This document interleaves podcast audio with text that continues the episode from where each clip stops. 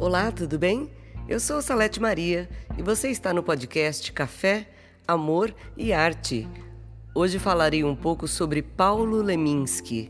Paulo Leminski Filho foi um escritor, poeta, crítico literário, tradutor e professor brasileiro. Era também faixa preta de judô. A poesia de Paulo Leminski é efeito de um período na história, década de 1970, em que a repressão era significativamente presente. Dessa forma, os poetas dessa geração criaram novos recursos que possibilitassem a comunicação e a expressão. A linguagem indireta e metafórica, a ruptura com as formas composicionais tradicionais foram alguns dos aspectos utilizados por eles. Leminski, influenciado por valores libertários e contraculturais em combate à gerência ditatorial da época, foi destaque da poesia marginal. Bem no fundo. No fundo, no fundo, bem lá no fundo, a gente gostaria de ver nossos problemas resolvidos por decreto. A partir desta data, aquela mágoa sem remédio é considerada nula e sobre ela, silêncio perpétuo. Extinto por lei todo remorso. Maldito seja quem olhar para trás. Lá para trás não há nada e nada mais.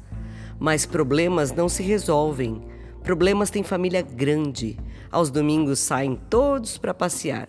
O problema, sua senhora e outros pequenos probleminhas.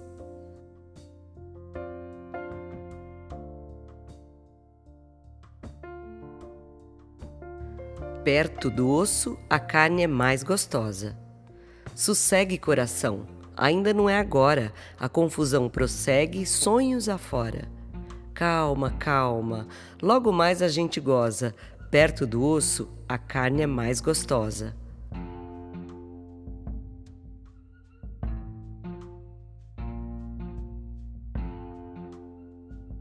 Amor bastante.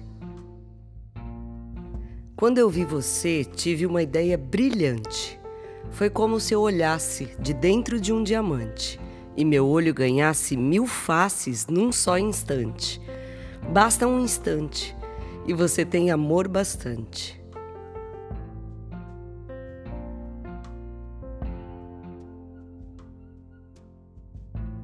O que quer dizer?